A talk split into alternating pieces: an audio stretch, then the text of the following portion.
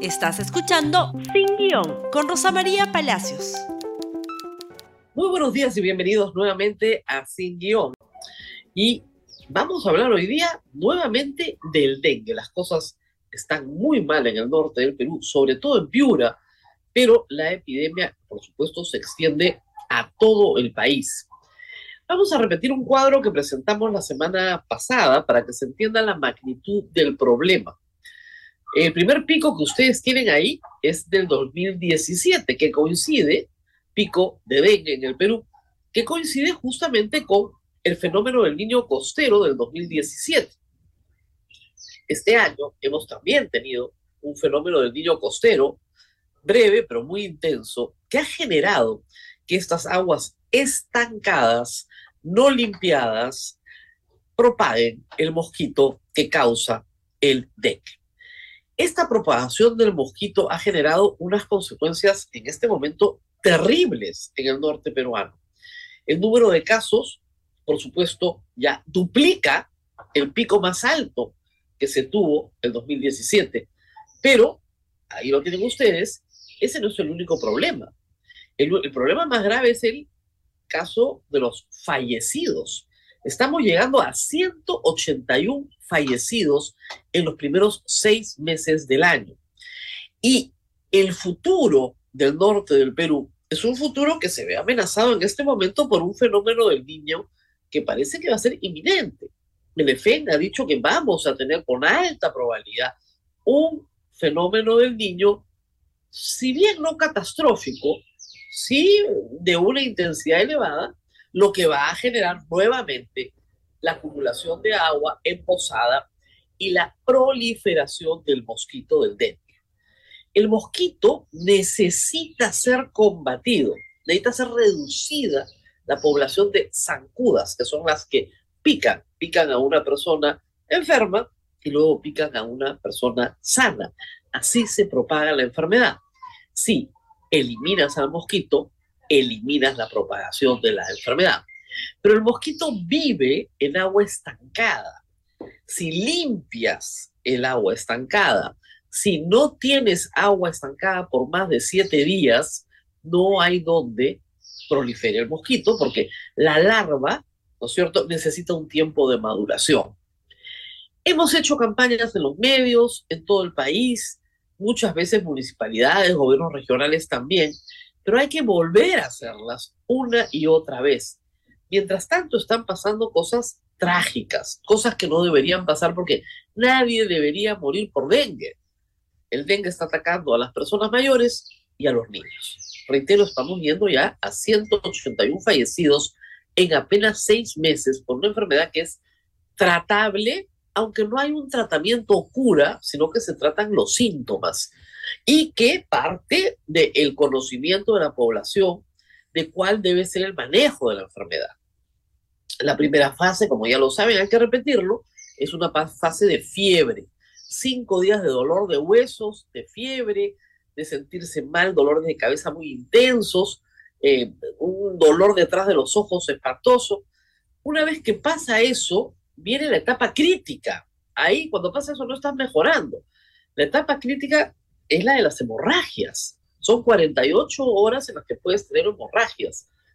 Y luego aparecen moretones, digamos, por todo el cuerpo que no son más que las hemorragias que se están produciendo. Pasadas las 48 horas de esta etapa crítica, viene una etapa de recuperación donde permanece la piel como amoratada. Hay que guardar reposo los 10 días, reposo absoluto. Y luego el cuerpo va combatiendo la enfermedad. Pero ¿Ustedes han visto campañas en televisión para eliminar el mosquito? ¿Ustedes han visto campañas fuertes de cómo controlar la enfermedad en casa? No. Y los hospitales en Piura en este momento están colapsados, no entra nadie más. Estos pacientes que ustedes ven con mosquitero no es para protegerlos a ellos, es para proteger a todos los demás, porque si el mosquito los pica, se lleva la enfermedad a otro lado. ¿Qué más ha pasado? Por favor, siguiente, las escuelas, creo que es lo que sigue. Sí, para que vean la gravedad, la gravedad del asunto en Piura, La Dirección Regional de Educación de Piura ha anunciado una semana de suspensión de clases presenciales para limpieza y fumigación. Y las universidades también han parado. Luego, imagínense ustedes, del desastre de la pandemia, estos pobres escolares tienen que volver a parar.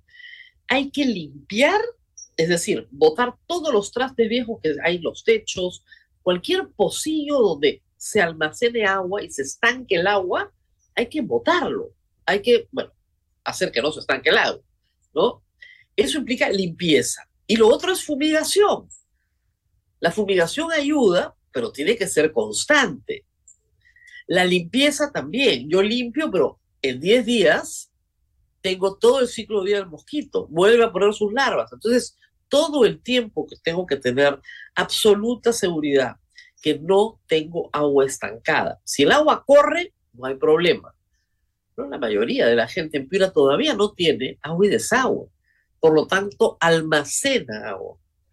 Tiene que terminar de usar su agua y luego con una escobilla lavar el borde del recipiente.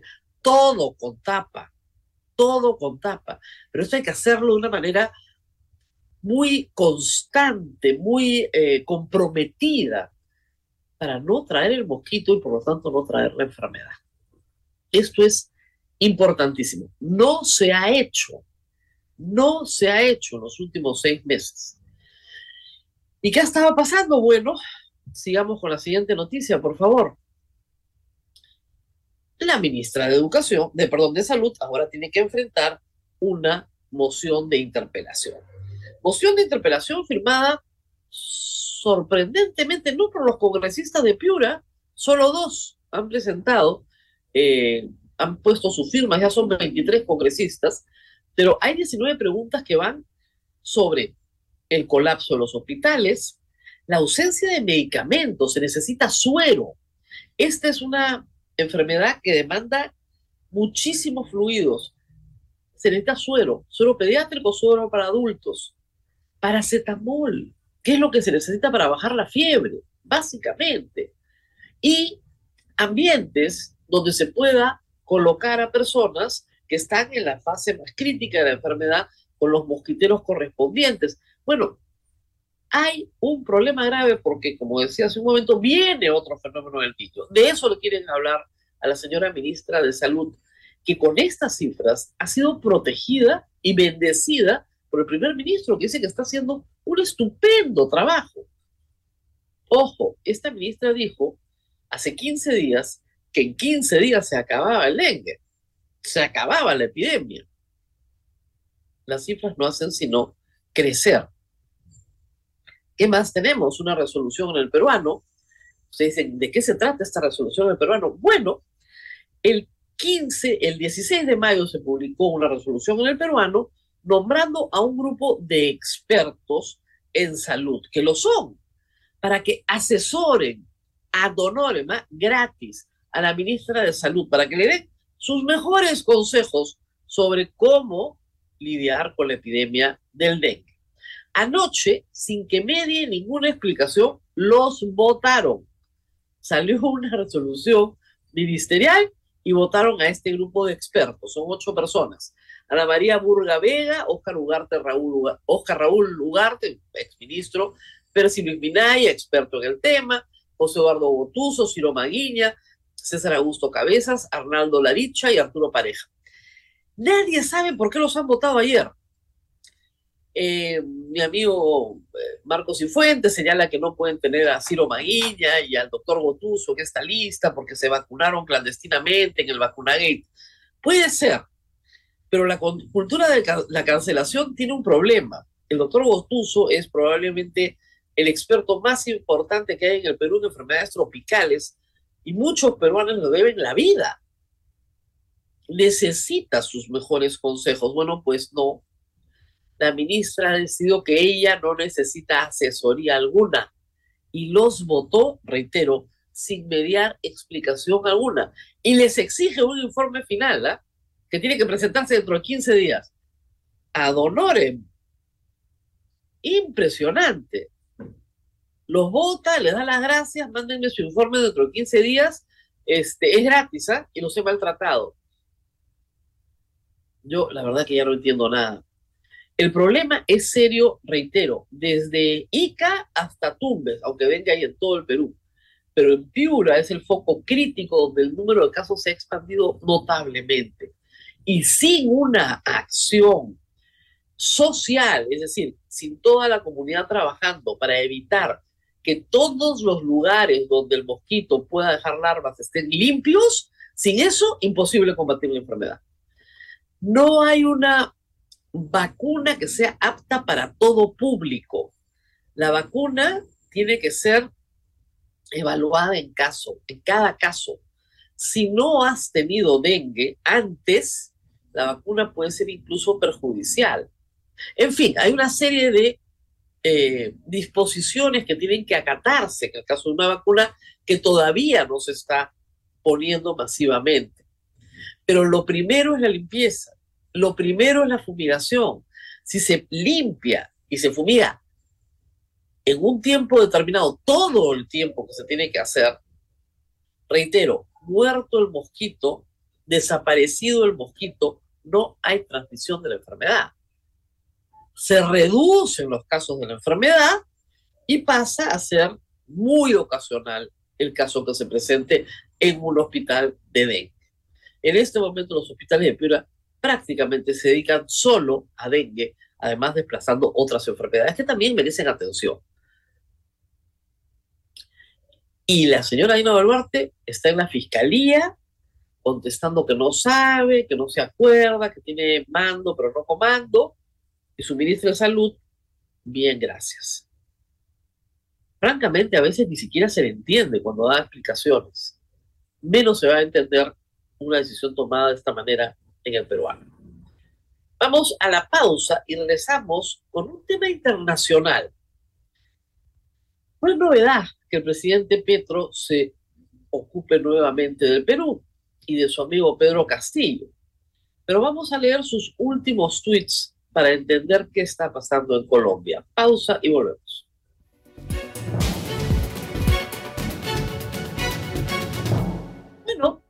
Como decía, el presidente Petro, el presidente de Colombia, se ocupa todo el tiempo de Pedro Castillo, no reconoce a Dina Boluarte como presidenta del Perú, se mete dentro, de nuestros asuntos cada vez que le provoca, pero vaya que tiene sus propios asuntos que atender. Hay un escándalo gigantesco en Colombia por un pleito entre dos personas muy cercanas a Petro, que tienen puestos públicos, el financiamiento tal vez ilícito de campaña, unos audios y una niñera. Es un asunto bien enredado, pero se los voy a explicar de la forma más fácil posible. El señor embajador de Colombia en Venezuela, el señor Armando Benedetti, fue una persona muy importante durante la campaña de Petro. Se le acercó, lo ayudó, él alega que hizo todo lo posible y que si no fuera por él no hubieran ganado las elecciones. Es decir, es una persona que tiene mucha información sobre la campaña. Pero le dieron un puesto de embajador de Colombia en Venezuela. No es un mal puesto, pero aparentemente no estaba a la altura de sus expectativas, de lo que él llama en varios audios su espacio político. Al mismo tiempo, su ex secretaria, abogada además, Laura Sarabia, es contratada por el presidente Petro y se convierte en su jefa de gabinete y su mano derecha, ostentando un gran poder. Benedetti le reclama en una serie de audios que se han hecho públicos a través de la publicación Semana, una publicación muy importante en Colombia, una serie de cosas de acceso al poder, puestos, de haber sido maltratado, de que lo dejaron esperando, etcétera. Pero le dice varias veces que si él habla, se hunden todos y que levantó en la costa 15 mil millones de pesos, que es como 3 millones y medio de dólares, y que si él dice quién se los dio y que si dice de dónde vienen, se hunden todos una y otra vez. Son audios repletos de groserías. No se escucha lo que contesta o escribe, porque parece por WhatsApp, la jefa de gabinete. Y además, además, ambos comparten una niñera, una niñera que fue parte del staff del embajador. Él la saca del trabajo porque aparentemente se le imputa un robo, la contrata la jefa de gabinete, le imputan otro robo, hasta ahí un lío doméstico, pero el asunto es que utiliza su posición de jefe de gabinete para que esta mujer sea sometida a un polígrafo e interrogada por la policía. Finalmente, la mujer es recontratada por el embajador en Venezuela. Bueno, este escándalo ha llevado a Petro a despedir a los dos, pero a señalar que esto es una campaña parecida a lo que le hicieron a Pedro Castillo. Dios mío, ¿qué tiene que ver el Perú en su lío? Pero veamos sus tweets, por favor. Les he contado muy rápidamente una historia que es más larga. Eh, esto es lo que buscan, que no pueda poner una terna contra la impunidad. Está hablando de la posibilidad de poner una terna para un nuevo fiscal de la nación. Pero no solo buscan impedir que el gobierno del cambio presente la terna fiscal, que saben será una terna contra la impunidad, sino que buscan el camino que sufrió Pedro Castillo, como bien lo expresó Néstor Humberto Martínez. Del pueblo dependerá. Es decir, me quieren sacar como a Pedro Castillo, pero lo están acusando de algo muy grave, de tener financiamiento ilícito en su campaña, en una campaña donde las acusaciones siempre han estado presentes. De los audios y entrevistas de Armando Benedetti extraigo dos conclusiones. Laura recibió una presión enorme que desconocida debe haber sufrido y sufre mucho, claro. ¿No saben la cantidad de lisuras y el vocabulario misógino del embajador, que a su vez era la mano derecha de Petro también en la campaña? Se equivoca Benedetti al pensar que Laura configura, configuraba el gabinete. Siempre lo hice y lo hago yo. Tres, en dos entrevistas Benedetti afirma que ayudó a conseguir donaciones a la campaña y que no hubo irregularidades. Eso lo ha dicho después. Es cierto, cada vez que alguien pedía donar o conseguir donadores, se mandaba a la gerencia, donde siempre se hicieron de acuerdo a ley los filtros. En gerencia se rechazaron muchas donaciones y de acuerdo a los criterios de la ley se aceptaron otras. La mayor parte de la financiación de la campaña se realizó con préstamos de la banca comercial. De nuevo, un presidente latinoamericano metido en un lío gigantesco por donaciones ilícitas durante su campaña político. Un tema, hay que decir, que persigue a todos los gobernantes. Se le ha preguntado específicamente después a Benedetti si sus afirmaciones sobre que se hunden todos incluyen dinero del narcotráfico. Él ha dicho que no. Así lo ha informado la República, eh, perdón, así lo ha informado el propio Benedetti. He sido parte fundamental del actual proyecto político del presidente Petro. Sin embargo, no satisfecho con lo que me correspondió, es decir, ser el eh, embajador de Colombia en Venezuela, en un acto de debilidad y tristeza me dejé llevar por la rabia y el trago. Es lo último que ha salido al público ayer. Impresionante este thriller, la verdad. Muy complicado, pero reitero, que pone a Petro en una situación muy difícil. La popularidad de Petro está bajando rápidamente y se parece a la que tenía efectivamente Pedro Castillo cuando dejó el poder, alrededor del 30%. Los colombianos no quieren, no quieren bajo ninguna consideración, como tampoco los peruanos, pero ellas son muy son más sensibles al tema, que el dinero del narcotráfico se acerque ni de lejos a la política.